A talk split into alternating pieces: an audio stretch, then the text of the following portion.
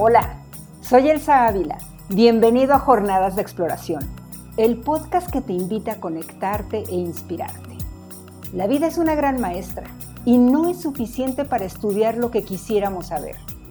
Por ello, en este espacio, invitaré a especialistas en diferentes áreas para que nos compartan su expertise, para acoplarnos de manera más amable, sana y alegre a coexistir dentro de una comunidad. Seguro tendrás momentos donde por fin llegarán respuestas, aclararás dudas, comenzarás tus sueños, porque te darás cuenta de que si una persona lo ha hecho, tú puedes hacer eso y más. Lo que necesitas es soñar, preparación y decisión. Démosle pues paso a brillar intensamente ahora. Bienvenidos a quienes nos escuchan en este episodio de Jornadas de Exploración. Hoy tengo el placer de compartir a través de este espacio la filosofía y crecimiento de un ser maravilloso, a quien conozco desde hace varios años. Nos, eh, conocimos, sí, tras bambalinas, en la proyección de uno de los audiovisuales que presentábamos para un patrocinador. Aquel día, haciendo una proyección de Bach, conocí de Bach desde atrás de la pantallota, conocí a este ser dinámico, alegre, impetuoso, simpático y amoroso. Un gran amigo. Él es Genaro Pliego Fox, licenciado Muchas gracias. licenciado en Ciencias de la Comunicación por la Universidad de Anáhuac, donde fue profesor en medios de comunicación audiovisual. Por eso nos conocimos, supongo. Tuvo la fortuna de participar con Humberto Maturana, ¿cierto? En el programa Matriz Biológica de la Existencia Humana y tiene varias formaciones y certificaciones como coach. Actualmente está enfocado en el desarrollo de habilidades para adolescentes con su programa Estoy inventando algo más grande que yo. Es autor del libro Entendiendo a los adolescentes y a sus papás. Este libro recibió el Premio Nacional a la Excelencia Profesional en, el 2018 por su proyecto con adolescentes. Pues bienvenido y muchas gracias, Genaro. Qué alegría que estés en este espacio. Muchas gracias. Nada más aclarar una cosa. El premio no es del libro, es de mi trayectoria con los adolescentes. Ajá. Bueno, pues eh, yo creo que es más importante, ¿no? La trayectoria que, un libro. Se pues. deja plasmada la experiencia en ese libro y ya platicaremos también de él. Gracias por la aclaración, Genaro. Digo, nada más para que no haya confusión, las cosas como son. Entonces, está perfecto. ¿Qué onda, Alza? Qué gusto verte. Igualmente. Gracias por invitarme a tu espacio. No, pues es un placer que hayas aceptado y que, bueno, siempre estamos, eh, cuando estamos en contacto es una alegría, me parece, el, reencontrarnos desde aquellas atragantadas que nos poníamos de helados. Con de mordiscos, de mordiscos. Qué delicia, ¿verdad? Totalmente. Bueno, mordiscos, para quien no los conoce, son los, los sándwiches estos helados. Y, aquel era nuestro patrocinador que, bueno, nos patrocinaba en las expediciones en las que yo eh, como alpinista iba y Genaro nos hacía el favor de proyectarlas, de ser parte de, formar estos audiovisuales y, y, pues esta amistad ha persistido y es algo que atesoro muchísimo. Por muchos años. Sí. Pues un gran salto, Genaro, el de, en, el de nuestras vidas, en especial la tuya, de ser un profesional de los medios audiovisuales, que es un medio, desde mi punto de vista, muy efectivo de comunicar, al que ahora tienes de utilizar la palabra y el contacto. Para mí el contacto es la conexión. Me gustaría preguntarte cómo se fue transformando este sistema, entendiendo a tu persona como el sistema. Mira, eh, me gusta pensar que finalmente siempre me ha gustado comunicar. Eh, todo ese tiempo en el cual compartimos muchísimos proyectos juntos, eh, verlos a ustedes, conocer a otros oradores, estar invitado a participar y apoyar eventos en los cuales ustedes entraban, pero también había como más cosas que hacer. Eh, yo me empecé a involucrar muchísimo con las, las áreas de desarrollo humano, de relaciones industriales, eh, de recursos humanos. Y me pedían cada vez como desarrollar más herramientas o audiovisuales o cosas motivacionales, los programas. Eh, de todo esto, empecé como a cultivar algo que pues yo no sabía que podía cultivar realmente, que era como la palabra. O sea, siempre he sido muy bueno para hablar, digamos. Como que nunca me ha costado trabajo todo lo que tiene que ver con expresarme. Eh, mi mamá de, se burlaba de mí porque nunca he sido un gran lector. Eh, y yo creo que hoy en día que me ves que traigo lentes, yo creo que yo necesité lentes desde muy chiquito y nunca me los pusieron. Yo creo que por eso nunca leí, porque me cansaba mucho, me dolía la cabeza y me hartaba. Wow. Entonces, mi mamá decía que era increíble cómo era una persona que no agarraba un maldito libro, era capaz de escribir tan bonito. Que ella no lo entendía, ¿no? Entonces, a través de todo esto, el buscar, más que hacer un proyecto padre como para cumplir con el cliente, eh, como que había una intención en mí que, ojo, identifiqué después. No es como que la tuviera clara desde el principio, porque sería una mentira eso, pero me di cuenta como que mi enfoque, y eso porque me lo hizo saber un director de relaciones industriales de una empresa con la que trabajaba, que era Jugos del Valle, que era un gran amigo mío, se convirtió en un gran amigo mío, este, licenciado Nava. También patrocinador de También patrocinador de ustedes. Eh, él me dijo, algo que me gusta de tu trabajo es que tú te enfocas en la parte humana y no en la parte como de, nada más vamos a echarle porras para que la gente trabaje para la empresa. Como que tú le pones algo extra. Y yo no me había dado cuenta. O sea, él decía, no sé, pues es que yo pongo lo que me nace. Porque al principio contrataba yo guionistas y gente que me hacía los guiones. Y donde me dijo, no, quiero que tú lo hagas. Como que hay algo en los que hacen los guiones que son muy buenos, pero son como, él me dijo algo así como, son demasiado estudiados, ¿no? Como que les falta la, la parte como... Esa conexión, esa conexión de la, conexión, decía como la parte natural, la parte de convivencia, la parte de ser tú con ellos. Sí. ¿No? Y dice, y no les quito el mérito, tenemos guionistas que son excelentes, muy trabajados, muy expertos. Dice, pero es eso. Son muy buenos para hacer un guion, pero es como, es un guion más y no pareciera que es un guion en el cual se quieren involucrar con la gente, nada más es que suene bonito y que cumpla, ¿no? Y ahí empecé yo a escribir también y de repente resulta que les gustaba lo que yo escribía, ¿no? Y yo tenía como cero experiencia en redacción y eso y sin embargo, pues ahora sí que me salía bien el asunto, ¿no? Lo comunicaba. todo eso empecé a desarrollar mucho más y meterme mucho más en toda esta parte de el desarrollo humano, eh, las partes motivacionales, el trabajo en equipo. Con ustedes aprendí muchísimo de todo lo del team building, de, cómo le das el enfoque a las personas, de cómo aprender de algún ejercicio, ¿te acuerdas de ese del apoyo, de las dos cuerdas que se van alejando y cómo tu compromiso con el otro hace que no te caigas, pero si dudas te caes? Eh, ¿Cuántos ejercicios que pusimos ese y la gente se fue al agua en una alberca? Sí. Eh, las rapeleadas en las chimeneas de las viejas empresas para un cliente. Entonces, todo eso, de alguna manera decías, es que esto es como diferente, ¿no? No es nada más como estoy haciendo un cursito.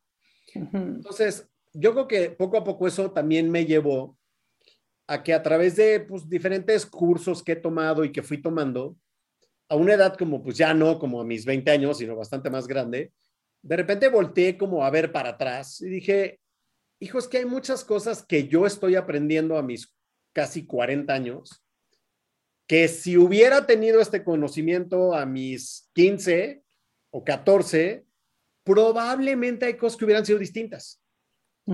Y ahí decidí empezar a hacer un curso para darle a los adolescentes herramientas que les sirvan para el futuro, que les sirvan para ese momento de su vida y que probablemente muchos no tienen acceso a ellas, o por lo menos no de cierta forma, a menos de que trabajes en una empresa que te mande un curso, por ejemplo, con ustedes. ¿No? Entonces, si tú no ves a él Ávila en una conferencia o en un team building o en un video motivacional, como que te pierdes de y dónde quedó y esto a quién se lo damos, ¿no? O sea, ¿a quién le cuento la experiencia de ir una de las montañas más grandes del mundo, de quedarte a 80 metros de la cumbre, pero ¿qué es más importante tu vida? ¿A quién le cuento lo que es perder a tus compañeros en una avalancha?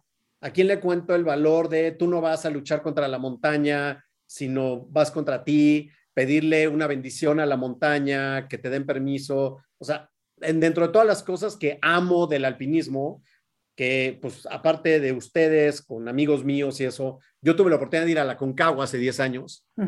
este, obviamente no llegué a la cumbre ni con chochos, yo fui el amo y señor del campamento base, discúlpame.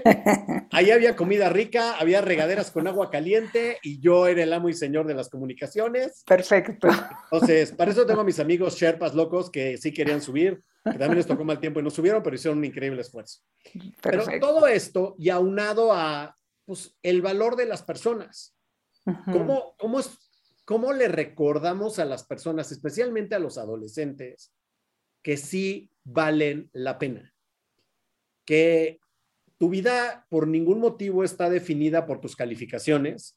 Si bien es importante la escuela, está padre que saques buenas calificaciones, pero hay muchísimos niños y niñas que sacan muy buenas calificaciones pagando un precio altísimo de su bienestar personal, físico y emocional, porque tienen como obligación que sacar buenas calificaciones a como de lugar. Y para, ser aceptados. aparte de ser aceptados, hay papás que, sin ninguna mala intención, desde mi idea, que yo no soy dueño de ninguna verdad, pero es mi entendimiento, lo que conozco, lo que sé, después de 38 años de trabajar con adolescentes, es que los papás obviamente quieren lo mejor para sus hijos. Y yo creo que a veces se pierden en una ilusión en donde se suele seguir pensando que, que tus hijos sean buena persona es que vayan a un muy buen colegio, lo cual ayuda, que tengan muy buenas calificaciones y, este, y sean buenos deportistas. Como que es una buena combinación. Hay gente que le agrega el patrón, el factor, hay que sean religiosos, de la religión que sea, y que sean devotos y que lo que sea, ¿no? Y está bien, o sea, todo agrega. Sí. Eh, sin embargo, creo que se pierden en una sobreexigencia y muchas escuelas también en, en un afán que respetuosamente lo voy a decir, que se me hace... Ay.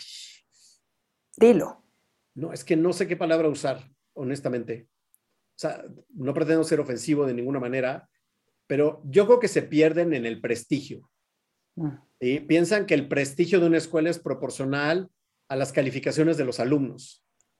Y hay muchas escuelas que aparentemente tienen mucho prestigio y resulta que son escuelas donde tienen niveles de bullying, de abuso de autoridad y de drogas y alcohol, que sí, qué bueno que tus alumnos tienen promedios de 9 y 10 y que de ahí tienen pase directo a las mejores universidades, pero pues tienes a personas que literalmente están muy lejos de ser seres humanos virtuosos y que le aporten a la sociedad y que se amen a sí mismos, ¿no? Sí, o sea, eso olvídalo. O sea, hay unos que ni siquiera saben qué es eso. Oh. Entonces, hay mucho bullying, hay mucha etiqueta, hay mucho de, es que si no eres bueno en estas materias y si no sacas tal promedio, eres tonto, eres tonta, no vas a lograr nada.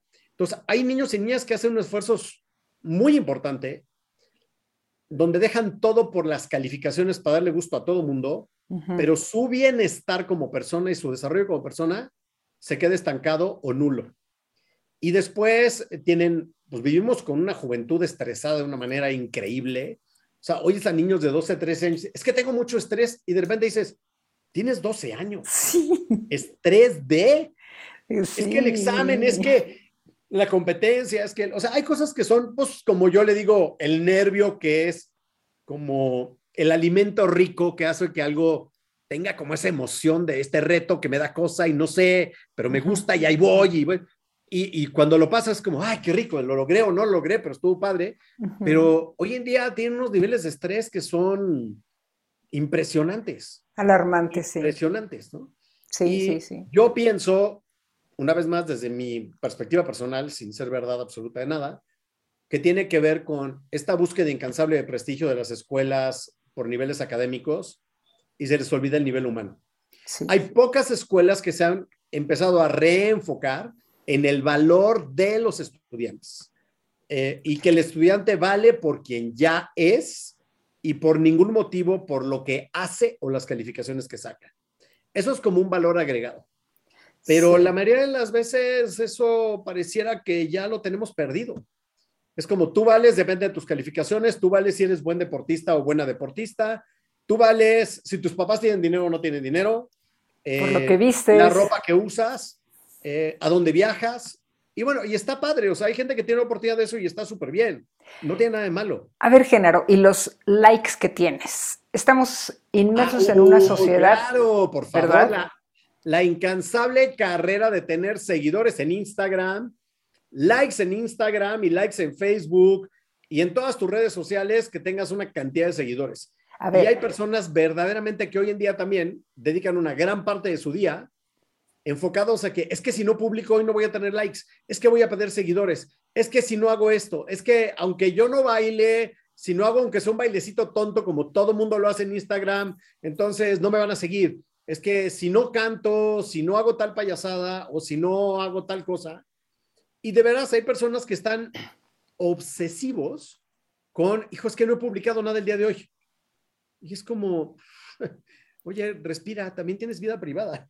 A ver, tú que estudiaste, pues, acerca de la comunicación y, te ha tocado esta transformación hasta estos días, eh, ¿cómo se te ocurre a ti un consejo a las nuevas generaciones que están eh, saliendo de esta misma carrera que tú saliste, por ejemplo, para que aprovechen esos adelantos de la tecnología sin dejarse llevar. Estamos tocando ahorita el tema de, los, eh, de las redes sociales y cómo convertirte en un influencer te los estresa mucho. O sea, si no dan la apariencia que ya dieron y dejan de ser, o sea, ¿por qué no inculcarnos en todos los marcos de referencia en los que crecemos, llamémosle marco de referencia a la educación, a la escuela y a, los que nos sostienen como seres humanos y nos forman, ¿por qué no impulsarlo a ser auténticos?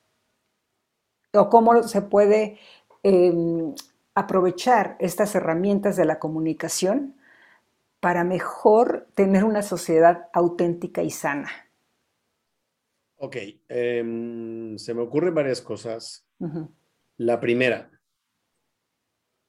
pienso que tristemente se ha confundido el ser auténtico.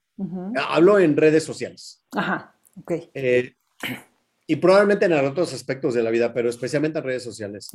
Desde mi experiencia, se ha confundido el ser auténtico con ser vulgar, con ser superficial y aquellas personas que les llaman influencers, eh, me atrevería a decir sin tener ningún, ahora sí que ningún dato específico, pero por lo que yo he visto, por lo que oigo, por lo que veo, por lo que me platican, por lo que me comparten, la mayoría de los contenidos que tienen dejan mucho que desear. Es como eh, es como tener contenidos que solamente entretienen, que divierten, también se vale, ¿sí? O sea, nuestra mente también requiere relax mental, eh, que se divierten, pero de repente tienes personas que hacen cosas eh, por demás ridículas, eh, que difícilmente contribuyen en algo valioso, que por supuesto lo que tú dices, no existe de ninguna manera un mensaje de valórate, quiérete, eh, vete como alguien importante, cuida a las personas, valora a las personas, eh, de lo que tú quieras, que tenga que ver con un verdadero desarrollo de la persona como persona y que le aporte a nuestra humanidad como humanidad, que es lo que ha perdido mucho. Y yo creo que eh, influencers que dejen huella, hay muy pocos o casi nadie. por el otro lado, porque tristemente esto, recuerdo en la escuela de comunicación, en alguna semana de comunicación, un cineasta que fue, este, y este es un comentario súper triste, te estoy hablando de algo hace más de 30 años, mucho más de 30 años. Eh, no recuerdo quién era el cineasta, pero le preguntaron, eh, no sé si es uno de los productores de una de estas películas de Lola la trailera o una de estas, eh, pero algo similar, y le preguntaron, oiga, ¿por qué en vez de hacer esas películas que son pues como de corte, más como vulgarzón, entre divertido y de repente, pues como tienen escenas no muy apropiadas y son pues como medio irreales y todo esto, ¿por qué no hace películas como culturales que dejen un mensaje, no sé qué? Y su respuesta fue, perdón, es que la cultura no paga. Y dijo, yo hago cine para hacer negocio y la cultura no es negocio. Y eso es eh, en cualquier lugar del mundo, pero en México yo creo que es la desgracia más grande que tenemos.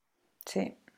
Entonces, es, es, es de esperarse que los influencers difícilmente van a promover cultura y bienestar y, o sea, hay algunos que sí lo hacen, ¿no? Pero la gran mayoría no, ¿no? Hay otros que más bien sí aportan como cuestiones generales y te dan conocimiento general y te dicen cosas padres y conoces cosas que no conocías y está está muy bien. Pero pocos, o sea, si te dicen, oye, ¿por qué no sigues en Instagram a Elsa Ávila? Fíjate que es la gurú de las relaciones humanas y ahora está hablando del bienestar de las personas, te van a decir, ay, qué flojera. O sea, sí va a haber, vas a tener tu público. Yo todo mundo tiene su público. Claro. Y te van a seguir algunos, ¿no? Pero así como que digas, ¿te vas a hacer popular por eso? Mm. Uf, o, eres la mujer más reconocida del mundo, este, o, o, cuando sales tienes un elefante rosa contigo con pintitas que llama la atención, o yo qué sé. Eh, porque si no, yo creo que no te van a seguir. Entonces, eh, Creo que aquí es cuestión de, que no sé de qué forma inculcar. Bueno, tú tienes un espacio muy importante para con los adolescentes y me ha despertado mucha, mucho interés eh, la educación. Eh, yo colaboro en la Universidad del Medio Ambiente en las maestrías y me doy cuenta de cómo se viene arrastrando toda esta falta de educación, pero educación me refiero a algo bien plantado en lo que tú digas, a ver, yo quiero investigar por mí mismo todas estas eh, situaciones que me dicen, por ejemplo, pues en las redes sociales, que yo no me la creo, yo quiero hacer algo más, yo quiero aportar, como dices, y yo quiero ser. Entonces, em, pues mira, lo traigo porque hay una materia que me, que hay una universidad, que, está, una materia, pues un, semestre que se usa en investigación activa en la universidad, que está basado en el aprendizaje autodirigido. Hay una universidad en Rumanía que toda su carrera se basa en eso en el aprendizaje autodirigido y tiene que ver con que tú como ser humano te des cuenta de cuál es la forma en la que aprendes y estar haciendo tus investigaciones para que salgas preparado y llegues a una empresa y sepan en esa empresa que tú, que tú puedes empezar y terminar las cosas porque sabes cómo aprendes y sabes que te comprometes hasta que lo logres. ¿No? no son las calificaciones porque tú mismo te, te autoevalúas entonces es, eh, es otra dinámica, es algo que pues estaría increíble, ¿no? Que todos pudiéramos eh, ser suficientemente observadores de cómo estamos actuando eh, cada, cada, una de nuestras cosas, de nuestros pensamientos, acciones y demás, para ver hacia dónde jalamos, dónde fortalecemos. ¿Cómo te suena a ti esto? A mí me suena eso sensacional y es como lo deseable que las personas tengan la curiosidad de, ahora que tenemos, por un lado, la gran ventaja de las redes sociales, que sepan que de ninguna manera todo lo que sale en las redes sociales es verdad. Sí, porque hay gente que se lo toma como, no es que lo pusieron en tal lugar. Eh, estamos llenos de fake news, de cosas inventadas, de cosas que no son. Eh, y tristemente muchas personas no saben diferenciar y se van con lo primero que es, ven un anuncio, ni siquiera se cuestionan o investigan o checan la fuente de dónde viene, si es real, buscan dos o tres referencias para ver si sí es cierto o no, sino automáticamente le empiezan a reenviar, a reenviar, a reenviar con mensajes fatalistas o, o métete a esta cadena que Amazon está regalando, no sé qué, y métete eso. Y o son de fraudes, o son de para pescarte tus cuentas, o pues son falsas. Y de repente dicen, alguien sale por ahí y dice, oigan, ya se dieron cuenta que en la noticia que acaba de mandar la señora el día de hoy, tiene, tiene un cartel atrás que dice, vota por Felipe Calderón en 1982, casi casi. Y en, ese momento se dan cuenta que esa es una noticia de hace 20 años, ¿no? Porque la señora ni siquiera lo vio, o el señor que la mandó, quien lo haya mandado, el niño, la niña, el chavo, ven la esta, ven una imagen que les llama la atención, letrero fatalista, hay que mandarlo, hay que mandarlo, hay que mandarlo, ¿no? Entonces, yo creo que esto de que hablas, aparte de la autoobservación, eh, hemos perdido yo creo que como humanidad y los jóvenes, primero han perdido la capacidad de asombro. De entrada, asombrarte por quien tú eres, lo que tú dices. Sí. De lo que puedo ser capaz, de lo que no pensé que yo era capaz, eh, de lo que soy capaz cuando alguien me apoya, de lo que soy capaz cuando alguien me ve como alguien valioso, como alguien que puede, que alguien me apoya con todo su cariño, su ímpetu, sus ganas, eh, para que yo logre ser, eh, como se dice, en lo que estoy destinado a ser. Que a veces no lo sabemos, pero cuando tienes gente que te está eh, llevando atrás, no empujando, pero que te sostienes y te caes, que te echa porras, te dice, no te preocupes, tú vas. Hay una frase que me encanta, no recuerdo el autor, yo se la escuché a Alex Rovira en un curso que yo tomé en línea con él y lo ha dicho en varios seminarios, que dice, trata a las personas como son y seguirán siendo lo que son. Trátalas como lo que pueden llegar a ser y en eso se van a convertir. Y yo pienso que esa es, por lo menos, la magia más grande del trabajo que yo llevo haciendo, pues primero durante 38 años con adolescentes, pero 16 años desarrollando cursos y proyectos para adolescentes y para padres de familia, es buscamos ver a las personas que participan en nuestro curso grandes. Y como dicen los papás, ¿de qué se trata el curso? Nos convertimos en los porristas número uno de tus hijos. A que se den cuenta que son aquello que no creyeron que podían ser. Mm. Por ningún motivo, porque lo decimos nosotros, sino hacemos todo para que les caiga el 20 y se den cuenta que es cierto, por ningún motivo porque lo dijo el monito del curso, sino porque hay algo de ellos que les dice, ¿sabes qué? Sí, sí lo eres. ¿Sabes qué? sí, sí eres esto. Hablemos de este tema. Estoy inventando algo más grande que yo. Es este programa de adolescentes, en donde, según eh, leí, el, propósito es eh, guiarlos a lograr la maestría de manifestar sus más alta, su más alta expresión humana a través, lo importante, del respeto y cariño. Y como tú decías, de inicio con ellos mismos, ¿no? Pero a mí me gustaría, antes de que te sueltes explicándonos, em, hacer hincapié en que lo, que lo que platicamos en algún momento, la mayoría de las veces, justo en esa edad, no sabemos lo que queremos por los marcos diferentes de referencia que hablamos, ¿no? Y con los que, crece, y con los que crecemos, perdón. Y sentimos a veces que, que pertenecemos a nada, y eso nos hace como hacer las cosas que no queremos hacer incluso. Ese es el estrés. Ajá. Y viene el estrés. Exacto. Entonces, lo que te quiero preguntar es, ¿has desarrollado un paso anterior a este programa para que el adolescente pueda ingresar con la energía y con ese cariño de ir más allá de lo que hasta ese momento conoce? Eh, específicamente no. Eh, y bueno, desde mi punto de vista, lo que hacemos en el programa que llevamos a cabo es, primero, darles todas las herramientas para que se den cuenta de lo que son capaces. Que se, yo les digo, para que se vean al espejo y que cuando se vean al espejo se sientan orgullosos de quiénes son, no importa sus resultados en ese momento. Eh, por ningún motivo, esto es como enaltecer o buscar que la gente se conforme con lo mínimo, que sean mediocres, nada de eso. Lo que sí es, eh, una vez más, mi experiencia, mi visión, mis palabras, pienso que es imposible construir sobre tus derrotas. Puedes aprender de ellas.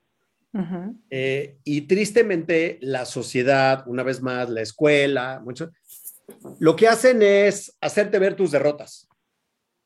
Sacaste cinco en esto, reprobaste tal materia, bajaste esto, no entregaste una materia. Y a veces, y tengo casos reales, ¿eh? De alumnos míos, de, alumnos míos de mis cursos, eh, donde de repente dicen, oye, es que tengo una boleta donde tengo de 12 calificaciones o de 12 materias que llevo o 12 calificaciones que me ponen, tengo 10 materias arriba de 9.5.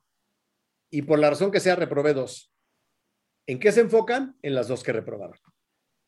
Entonces, Tristemente, sí. Nos preocupa su hijo, los papás se enojan, les echan una mareadora y que si por tu novia, por las redes sociales, por los videojuegos, y es como, ¡hey! Time out. Son dos materias de 12. En todo lo demás, el niño o la niña tiene 9.5, 9.8 y 10. Ok, si hay que corregir esas que salieron mal, pero pregúntate, a ver, ¿qué le pudo haber sucedido a mi hijo y a mi hija que estas dos materias, ¿por qué de 12 solamente dos reprueba y todas las demás tienen un promedio espectacular? ¿Y qué tal que fuera al revés? Bueno, si fuera al revés también es algo está pasando, ¿no? Pero me refiero a esto porque son casos reales en los cuales pareciera que ahora sí que todo lo que está en azul y negro se borra y lo único que cuenta es lo que está en rojo. ¿Y qué hacen? Que te, se vuelcan encima de ti todos, las personas que conviven contigo y a quien se supone que les interesas, en la falla, el terrible error, y empiezan a sacar conjeturas y a inventar cualquier cantidad de cosas que confunden a los niños y a las niñas o a cualquier persona este, minan su autoestima. Y dicho por ellos es, ¿para qué me esfuerzo si al final lo único que van a ver es la única calificación que reprobé? ¿Para qué me esfuerzo? ¿No? Entonces, es como lo que estás haciendo es tirar al excusado y jalarle al excusado de todo lo bueno que hizo y le dices, así, ah, pero aquí tienes un numerito rojo. Y todo se vuelca al maldito numerito rojo sería como decirle al chavo, pues vas a tener mi amor incondicional cuando tengas la perfección en las evaluaciones, ¿no? Pues eh, es que finalmente yo creo que parte del amor y del cariño es el cuidado a, tus, a cualquier persona, pero a, tus hijos y a tus hijas de manera especial. Y ese cuidado también se refleja en la conexión que tienes con ellos, de apoyo y entendimiento. Y el apoyo es como llegar a decir, oye, a ver, de todas las materias que tienes un promedio increíble, ¿qué pasó en estas dos? Eh, ¿Tienes un problema en la clase? Eh, ¿Tienes un problema con la maestra o el maestro? ¿Pasó algo? O sea, en vez como de cuestionarte de la cuestión de qué extraño que reprobó, pareciera que lo único que importa es reprobaste y te quieren comer vivo. Y si fuera al revés, olvídate. O sea, si dices, a ver, si de dos se reprobó, diez hay de dos. O tiene los peores profesores, o está en la peor escuela, o hay una situación emocional que a mi hijo o a mi hija no le permite desarrollar sus capacidades como estudiante. ¿No? Pero tampoco te lo preguntas. Porque tristemente muchas escuelas eh, son poco responsables para admitir que cometen errores y que a veces ellos son los causantes de que un niño o una niña no de buen desempeño. Hay mucho bullying, dicho por mis alumnos también, casos reales. Hay mucho bullying de los maestros de las escuelas a los alumnos. Eh, bullying que, entre comillas, se les permite a los profesores, porque de repente enfrente de todo el mundo te dicen, pero ven nada más qué examen hiciste, o sea, ¿cómo sacas cero? Eres un inútil. O te dice, eh, no estudiaste nada, eres un burro, eres una burra. Eso es bullying. claro. Porque aparte estás exponiendo al niño o a la niña enfrente de toda la clase. Y lo estás haciendo quedar mal. Creo que en todo esto la, primera preparación es de los profesores. Pararse al frente es eh, algo trascendental, o sea, poner en tus manos, los papás ponen una cierta educación, porque a los papás nos corresponde otra, pero nosotros no les pedimos ayuda a los profesores. Creo que es un trabajo compartido. Y, hoy que ya mis hijos son grandes, pues me, doy cuenta que, que, un pilar muy fuerte en estos marcos de referencia de los que hemos hablado es el amor. Y el amor inclusive por parte de los profesores, eh, en el muy buen sentido de la palabra. ¿eh? Sí, claro. O sea, el amor es traducido en respeto, traducido en admiración y traducido en impulso de vida. ¿sí? Le, pienso eh, que también hay una, alguna vez di una plática para unos profesores en Monterrey, un grupo de maestras y eso, y yo les decía, creo que en lo que se ha perdido la educación es la diferencia entre el profe y el maestro. ¿no? O sea, el profe es como cualquier persona que llega y te da una clase, eh, te califica y le importas un cacahuate. El maestro es el que con su ejemplo te enseña. Por eso es maestro. Claro. ¿Sí? Cuando tú a alguien le dices, hijo, es que esta persona es un maestro de vida, o sea, maestro es, no es lo que se dice por ahí de repente políticamente de los maestros, ¿no? Es un maestro es alguien que te deja una huella profunda de vida, que te deja una enseñanza y me gusta pensar que hasta aspiras a ser en parte como esa persona porque te deja algo que no tiene que ver con un libro, que no tiene que ver con una materia, que no tiene que ver con una calificación. Cierto. Tiene que ver con una experiencia de vida valiosa que te la llevas puesta para siempre y que es imborrable.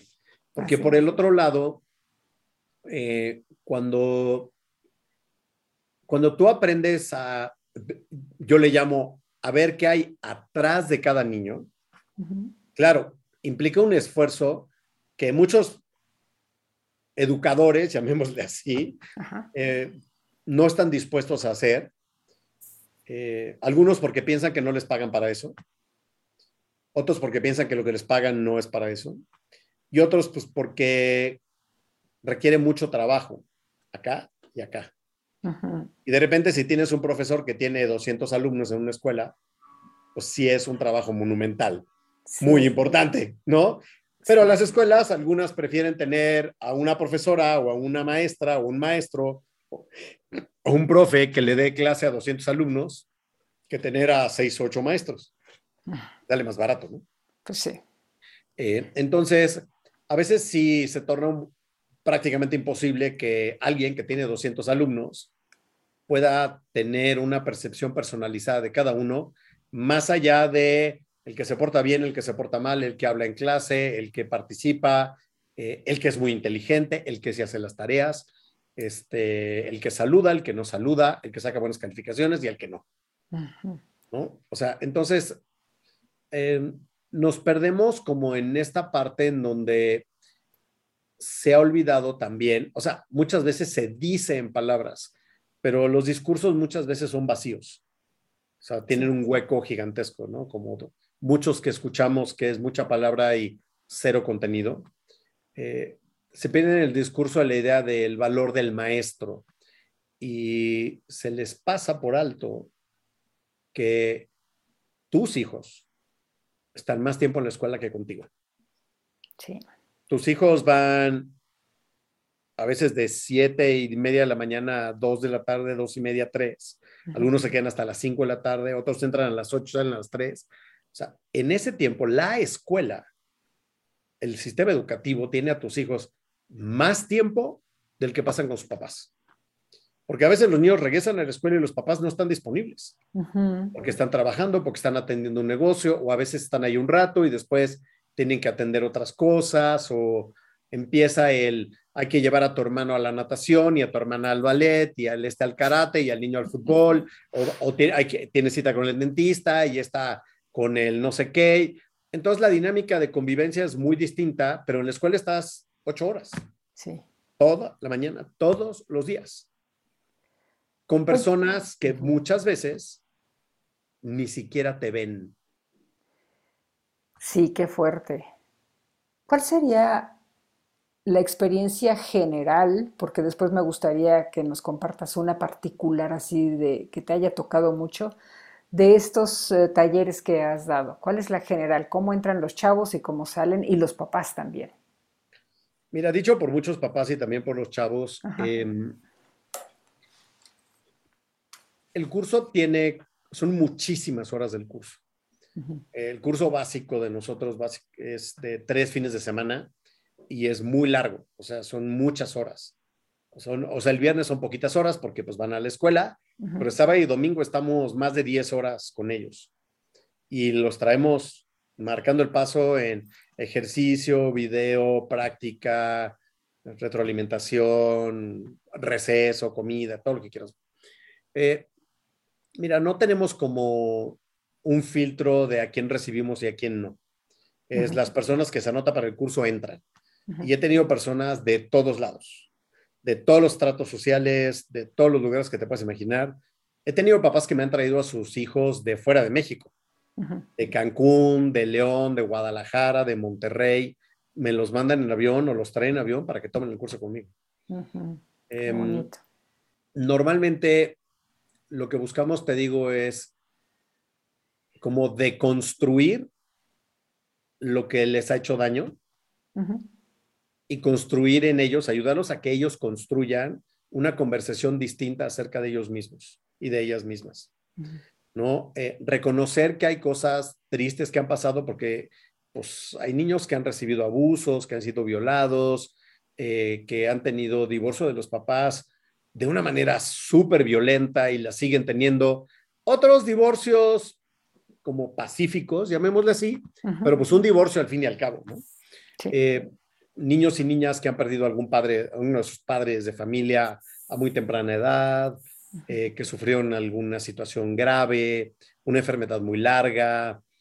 Entonces, eh, jamás invalidamos lo que para cada quien es una experiencia difícil o dolorosa. Buscamos eh, que ellos puedan reinterpretar su vivencia de tal manera que se convierta en una experiencia de vida sin invalidar que lo que ellos sientan que haya sido, pero es como que, ¿y, qué tal si la podemos ver de una manera distinta? Y les pregunto, ¿y qué puedes aprender de esto? ¿Y qué te puede enseñar esto? de esa manera lo que buscamos es que ellos empiecen a cuestionar de una manera distinta aquello que pareciera que nada más fue como una situación terrible y traumática que pasaron, que sí la es. Sí. Pero que te puedes quedar estancado ahí o, por el otro lado, puedes reinterpretarla o sacar un aprendizaje, sin quitarle el valor a eso, sacar un aprendizaje que de alguna u otra manera te sirva para tu vida. Finalmente, de otra forma, no. De otra forma no. O sea, te quedas nada más como con la idea de, uy, pues me fue re mal, mis papás se divorciaron y y hay gente que se queda como con eso dando vueltas, ¿no? Sí. Entonces, les enseñamos a manejar la frustración, eh, cómo sacarle provecho a la frustración, cómo entenderla, cómo salir adelante de un ciclo de frustración, eh, cuáles son las consecuencias si no sales, que ellos puedan voltear a ver cómo estas cosas que fueron tristes, eh, las puedan como ver desde un lugar diferente y trabajarlas para ellos de tal forma como que las sanen un poco. Eh, tampoco somos magos reparadores de gente, pero la idea es que al final del curso ellos aprenden a reconocerse en, me gusta decir, en su grandeza, porque todos los niños y niñas son grandes. Sí. ¿no? Entonces buscamos que se den cuenta que si bien es importante, por ejemplo, echarle ganas a la escuela, salir bien, eh, para que piensen en su futuro, la carrera que quieren estudiar, y si no la quieren estudiar, no importa, salgan lo mejor posible de la secundaria y de la prepa para que tengan una base para que el día que quieran hacer algo tengan un respaldo, eh, dado la competitividad que hay y la competencia que hay hoy en día para entrar a escuelas, para trabajar, para todo esto que requiere como interpretaciones muy distintas, si requieres echarle muchísimas ganas, mucho más que antes. Entonces tienes que estar preparado y ahora como dicen es que ahora antes terminabas la carrera y listo, Ahora necesitas la carrera, una, un MBA y dos maestrías o tres diplomados o algo así como para empezar a ser competitivo. Ya el que tengas la carrera meramente pareciera que hoy en día ya es como si hubieras acabado la prepa. Es como, ok, tienes la carrera. ¿Y? o sea, ¿qué? ¿Te aplaudo o qué, no?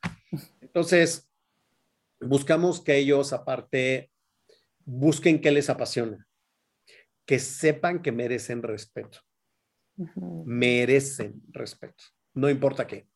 No importa su preferencia sexual, su orientación, eh, cómo vistan, qué piensen, qué carrera estudien, quiénes son sus papás, de dónde vienen, si son gorditos o flaquitos, o tienen más pompis, menos pompis, más boobies, menos boobies, si son de ojos azules, amarillos, negros, plateados, tienen más pelo, menos pelo. Es como, no importa, tú mereces respeto. Y también la gente merece tu respeto. Oye, y en es por los dos lados. ¿Y en estos cursos están o en el taller en algún momento con el papá o trabajas aparte con ellos? Los papás, hago algunos cursos extra para padres de familia donde lo que pasa es que el manejo del padre de familia para la relación con los niños es completamente diferente. Y siempre he buscado que el espacio que tengan los participantes de los cursos de adolescentes sea su espacio. Solamente hay un solo día, un ejercicio, dos horas y media, en el cual están con los papás. Es solamente eso.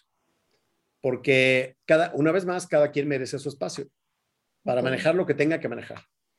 Entonces, algo que hemos visto y dicho por los papás es, eh, los niños y las niñas que participan deciden reinterpretarse y reinventarse de tal manera que adquieren seguridad personal, confianza, elevan su autoestima, eh, se comprometen de una manera distinta, mejoran sus habilidades de comunicación con sus familiares y con las personas en general. Eh, hablamos mucho de eso, de la manera de saber decir las cosas, de pedirlas y de preguntar cuando no entiendes algo en vez de asumir que, pues ya me entendieron, porque igual y no te entendieron y eso crea siempre un, conflicto, ¿no? Eh, y, no sé, muchos papás te dicen, es que le cambiaste la vida a mis hijos. Yo como les digo, yo no le cambio la vida a nadie. O sea, yo solamente hago que exista un espacio donde estos componentes de amor, respeto, dignidad, paciencia, cariño, estén presentes. Eh, de cero descalificación también.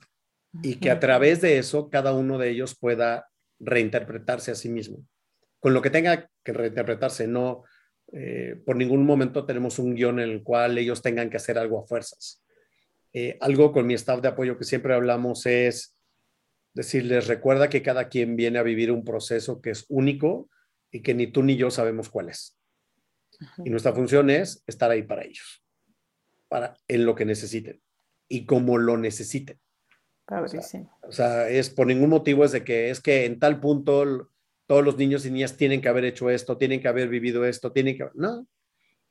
Hay personas que llegan y comparten mucho en el curso, hay personas que casi no hablan. Y hay gente que pues, y es que yo creo que no está haciendo nada porque no comparte. A ver, no. Hay gente que su, su proceso es como más adentro, ¿no? No pasa nada, ¿no? Y aún así tenemos grandes resultados, grandes resultados. Eh, me preguntabas como de algo como muy específico. Eh, uno que, una situación que es como, eh, considero de las más importantes. hace algunos años entró un alumno que tenía como 15 años y medio, de 16, y este alumno consumía drogas y vendía drogas. Uy. 16 años, ¿eh? 16 años. Y no consumía así como, ay, se echaba su churrito de mota, no, o sea, que le entraba muchas cosas. Y vendía lo que te puedas imaginar. Ok. Este, por el apoyo que se le dio en el curso, por lo que él vio que nosotros vimos en él, dicho por él hoy en día, ¿eh? Eh, de mi staff, de mis capitanes de staff, por lo que vivió en el curso. Obviamente al principio el cuate decía que, decía, ah, estas son mariconadas aquí, que todos se quieren. Y, está bien, o sea, a veces es parte del proceso, no pasa nada, ¿no? ¿Y cómo eh, decidió entrar? Paréntesis. Lo mandaron sus primos, porque lo querían mucho y dijeron, tienes que entrar a esto, donde ya entramos nosotros, y nos fue muy bien, tú entras, ¿no? Entonces, pues fue, pues porque pues, quiere a sus primos y son buena onda, ¿no? Eh, Cuento corto, él a partir de que acabó el curso no ha vuelto a probar absolutamente nada de drogas, no toma nada. Ajá. Y hoy en día es mi mano derecha en los cursos. Wow, ¿hace cuánto fue esto? Siete años. Ocho años. Felicidades. Y aparte, hay otra cosa. Él en cada curso hoy les da una plática de lo que sí es la realidad del mundo de las drogas. Porque él dice, a ver, yo estuve ahí, a mí alguna vez me dieron un picayelazos eh, estuve en el tambo un día porque me agarraron vendiendo y algo que te dice, tengo amigos que eran mis amigos a los 16 años que no llegaron a los 18. los mataron. o, se, murieron de sobredosis o los mataron. Entonces, este, este personaje te dice la neta de las cosas como es. Y él tomó esa decisión y él te cuenta, cuando él habla de esto, que él perdió cierta capacidad de memoria, que a pesar de que está estudiando y le está yendo increíble en la carrera que está estudiando, le cuesta mucho trabajo estudiar, le costó mucho recuperar la confianza de su familia y todavía no la recupera del todo. Este, mm. Se da cuenta de todo lo que perdió por haber estado metido en ese mundo y lo que está ganando hoy. Y le dimos la, o sea, no le dimos, él se dio la vuelta. De ser una persona eh, resentida, enojada, metida en el mundo de las drogas, agresivo, violento, es la persona más linda, amorosa, comprometido, cariñoso, que es quien él siempre fue cuando le se quitó de encima todos los tabús, agresión, todo lo que él traía encima, ¿no? Además, para él ha de ser un momento muy poderoso el hecho de tener esta oportunidad de compartirse con otros chavos, ¿no? Ah, no, le encanta. Y aparte a mí me encanta porque de repente él está conmigo y le toca hacer ejercicios en el curso y los hace espectacularmente Está conectado desde un lugar impresionante de respeto, de cariño y de compromiso con los adolescentes. Qué padre. Y, y, si tú dijeras, este cuate era un cuate que consumía drogas y vendía drogas, te dicen, no, no es cierto, no hay manera. Claro que sí, sí hay manera, ¿no? Y yo digo, ¿qué fue lo único que, funcionó? Admiración, amor, respeto. Cero juicio. Claro, claro. Cero rollo, ¿no? Y hemos, hemos tenido personas que literalmente han descubierto como su preferencia sexual en el curso, o ya la sabían y se atreven a ser quienes son, y de repente te dicen, gracias, me cambiaron la vida porque gracias a ustedes tengo el valor de ser quien soy y disfrutar mi vida como es. Qué maravilla, porque ese es un tema. Eso es todo. O sea, no fui yo, fue el espacio. Y el espacio lo creamos muchas personas. Sí. Yo tengo un apoyo increíble de staff que son niños y niñas adolescentes, la mayoría, y algunos adultos comprometidos, que dicen, nos lo vamos a jugar por esta generación de niños. ¿sí? Uno de mis staff es un capitán de la Marina, que tú lo ves y pues, es un cuate casi de dos metros, fuerte, con cara de marino. Cuando entra al curso se convierte en una persona completamente distinta. O sea, es lo más cariñoso, amoroso, buena onda, este, escucha, entiende, se acerca, está cercano a ellos, los ve a los ojos. Olvídate del señor capitán de la Marina. Tengo dos capitanes de marina. Qué buena onda. Y son espectaculares, espectaculares. Qué bien, qué gusto me da. Es, como crear un espacio humano en donde lo que te importa es ser humano. Claro. Y el proyecto por eso se llama Estoy inventando algo más grande que yo. Eh, cuando tú tienes la capacidad de tocar la vida de alguien más, eh, o ser un espejo para que alguien más se vea en su capacidad, en su potencial, en su grandeza, en su ser brillante, en ser increíble, que puede, a pesar de los tropezones, las caídas, cuando tú puedes ser esa persona para otro, y es como dicen, ayudar a que la otra persona se vea tan grande que no te dé miedo que te opaquen porque no te pueden opacar, porque tú eres igual de grande que el otro, pero no estás compitiendo. Eh, y puedes ayudarlo a ver su luz, y pues, como todo lo que los forma estas personas maravillosas, de alguna otra manera eso te hace más grande de lo que ya eres.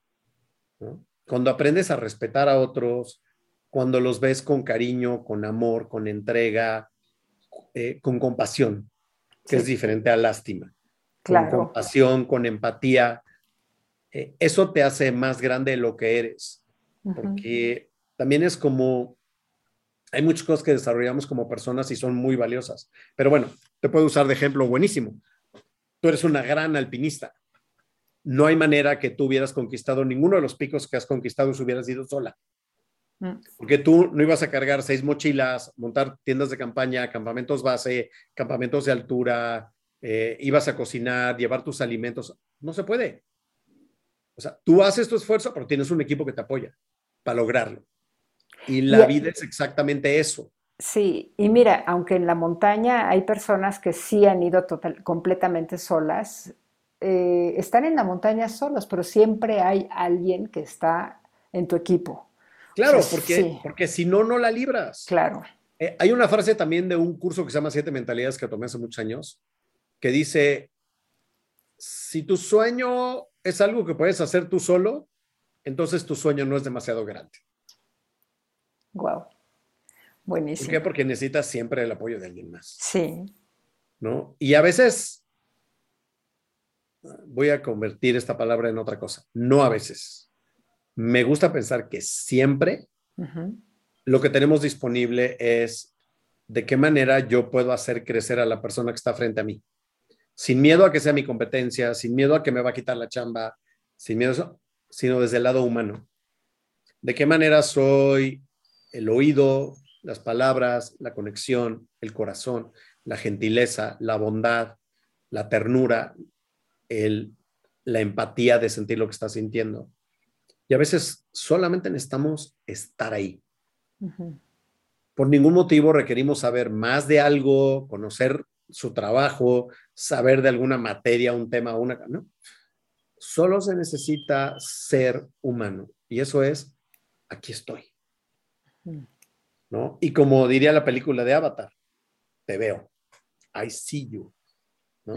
Es como, puedo ver quién está ahí, que dista de ser un monito más de los 7.400 millones de habitantes que hay en este planeta, ¿no? No es como, aquí hay ahí? Ah, pues un monito, una monita más. Como se diría vulgarmente, un güey más, ¿no? De repente volteas a ver y dices, ok, esa persona está triste, esa persona algo tiene, esa persona igual y llega y dice, perdón, ¿estás bien? Igual la gente te puede decir, sí, sí, sí, gracias, estoy bien. El simple hecho que hayas hecho esa pregunta pudo haber evitado que esa persona 10 minutos después se suicidara. Claro. ¿Por qué? Porque alguien me vio.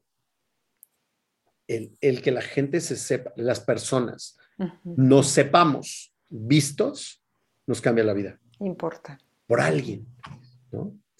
Ojo, sin la intención de aquí estoy, véanme, ¿no? Como muchos que quieren ser el centro del espectáculo y el teatro y ego, ego, ego, ego. Hay mucha gente que vive en el reflector. Así es. este, Y, eso como que ah, no es terrible, pero como que deja de ser algo natural, ¿no? Sí. En cambio, ves a esta persona que cuando tú la ves, cuando la escuchas, cuando va caminando, hay personas que el simple hecho de abrir la puerta para que alguien pase te deja un mensaje. Sí. Su postura, la forma en que lo hace. Hay gente que te la abre, pero es como, como así, como de jeta, ¿no? y hay personas que ves que abren y le dan el paso a una señora mayor o a un niño, a una niña, a una señora embarazada, eh, alguien que lleva un bastón, o no sé, simplemente llegan a una puerta y ven que viene alguien atrás, se hacen a un lado en la puerta y te piden que pases. Y a veces tú ves eso y ese, eso sin ninguna palabra te está comunicando algo. Y probablemente te deja un sentimiento bonito. Seguramente. Al igual que un sentimiento amargo que te deja alguien que vaya gritándole a cualquier persona en la calle, ¿no? Un papá a sus hijos, o una mamá a sus hijos o sus hijas, o alguien que le está gritando a un empleado, o que está, es más, no tiene que estar ahí, puedes estarlo oyendo hablar por teléfono, eh, gritándole y maldiciendo y hablándole muy golpeado a alguien que tú del otro lado dices, yo le hubiera colgado. Sí, claro. ¿No? Y ves que alguien está aprovechándose tal vez de su posición, de su poder, de su parte jerárquica en una empresa para gritarle y abusar verbalmente de alguien, ¿no? Qué terrible, sí. Eso no transforma a la gente en nada bueno. Por supuesto. Bueno, mis ideas. Buenísimas. Y me encantaría que eh, si nos compartes, eh, así en resumido, acerca del mensaje principal de tu libro. El mensaje principal de mi libro fue, mi libro fue una cosa muy chistosa para hacerlo, eh, porque mi intención siempre fue es ¿Cómo hago entender a los papás y a los hijos las cosas? Eh, desde mi perspectiva, ¿no? Claro. Entonces dije, voy a hacer un libro muy sencillo que tiene básicamente cuatro temas o cinco temas, eh, que son los mismos para los papás y para los hijos, nada más que están vistos al revés. Claro. Entonces, para los papás, para, de los papás para tus hijos, velos así, esta conversación, así, así, así. Para los hijos, ahora voltea a ver a tus papás porque eh, yo estoy convencido de que si bien los papás tienen su responsabilidad con la cultura y el bienestar y el desarrollo de los hijos, tampoco les podemos cargar la mano como es tu culpa y ya valió gorro. También es muy importante que los niños vean para el otro lado, ¿no? Eh, dame un, segundito nomás.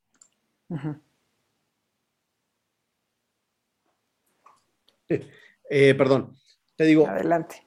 Yo creo que es súper importante que, que los hijos también puedan voltear a ver a los papás, no nada más como el papá o la mamá, sino como el hombre y la mujer y como personas que también sienten, que también tienen momentos difíciles, que también se ponen tristes, que tienen derecho a sentirse tristes, que tienen derecho a equivocarse, que tienen derecho a haber pasado un mal momento y tienen derecho a atorarse y no saber cómo salir de una situación.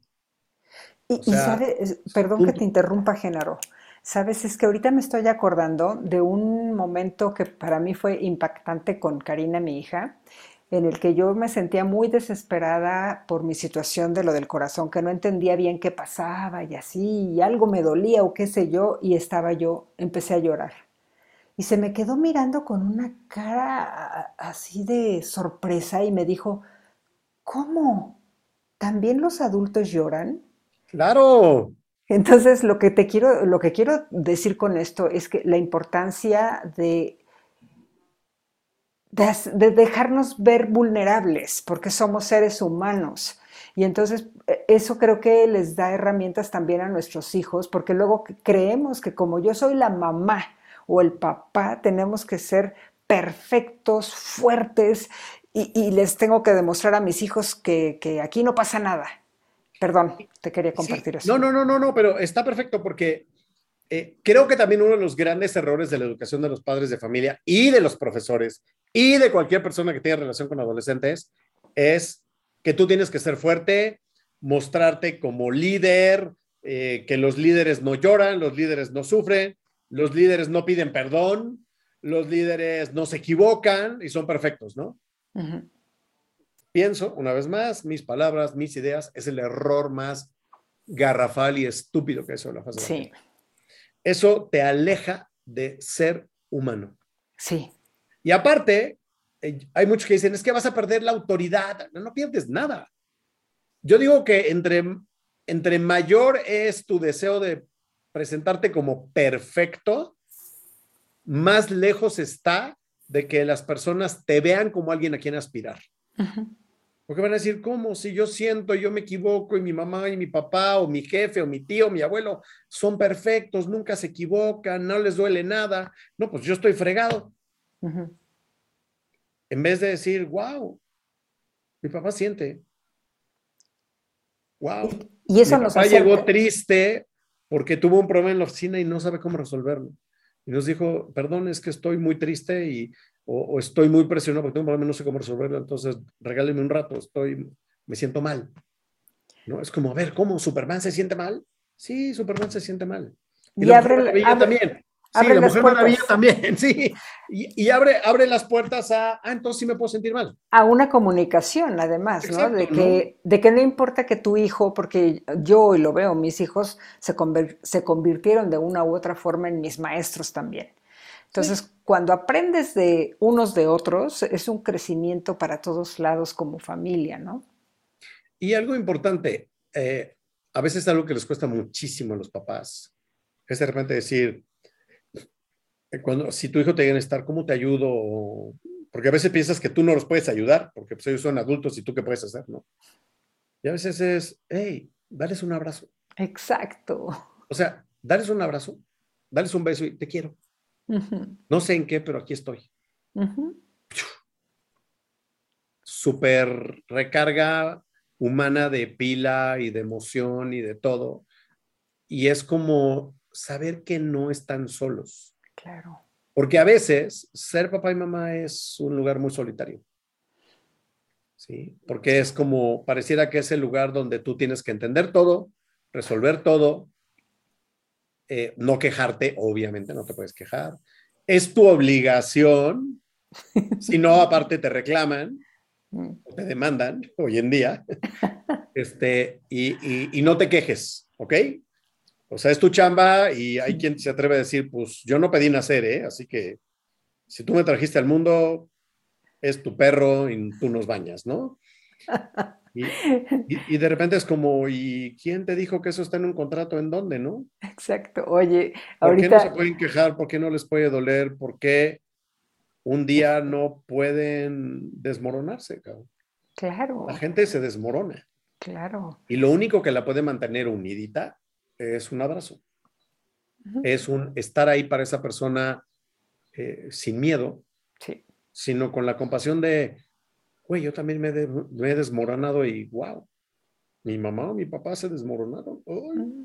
qué feo. Y, no pasa lo que es que te da miedo, es que te da miedo, porque de repente dices, ay, güey, si ellos que son mis héroes y son infalibles y dependo de ellos y son los que me cuidan y bla, bla, bla, bla, se desmoronan, ya valió gorro. O sea, y ahora, ahora sí que, ¿y ahora quién podrá protegerme, no? Tal cual. Dice, no, te van a proteger más porque después de que te desmoronas, con cariño te vuelves a unir, pero más fuerte, ¿no? Sí. Es como un cola loca emocional, ¿no? sí. O sea, pegas bonito, porque pegas desde el entendimiento, desde el amor, desde el no juicio. Como que hay tantas cosas ahí tan, a ver, tan sutiles y que se nos olvida. Sí, yo creo que yo creo que vamos a tener que hacer una y otra y otras reunioncitas más, Genaro. Porque Cuando quieras, ya sabes que yo soy materia dispuesta. Hay muchísimo, pero me gustaría a mí preguntarte para esta primera, si hay algo más que, te, que quisieras agregar a esta conversación. Em, seamos humanos. Mm.